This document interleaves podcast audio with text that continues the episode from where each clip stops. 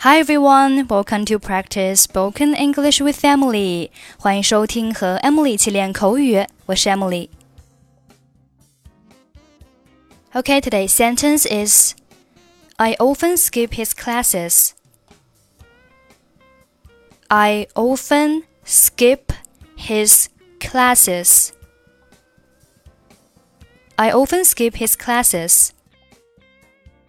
Skip, S K I P，动词，有跳过、遗漏的意思。Class，C L A S S，名词，有班级、课程的意思。Skip classes，字面上理解是跳过课程，它的意思是逃课。所以，I often skip his classes，意思就是我经常逃他的课。你最后一次小考怎么样？How did you do in the last quiz？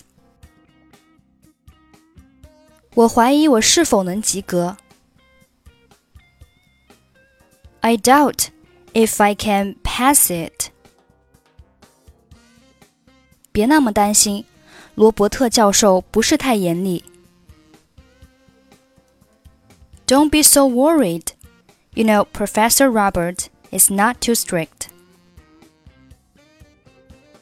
但是我经常逃他的课，而且他不喜欢我。But I often skip his classes, and he doesn't like me.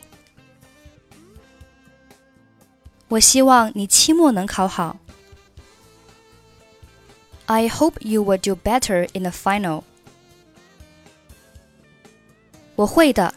如果我想考过这门课的话，I must if I want to pass the course. How did you do in the last quiz? I doubt if I can pass it. Don't be so worried. You know, Professor Robert is not too strict. But I often skip his classes, and he doesn't like me. I hope you will do better in the final.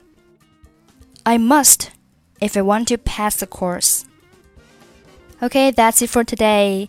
获取更多地道美语发音秘籍，欢迎关注微信公众号“英语主播 Emily”。I'm Emily. I'll see you next time. Bye bye.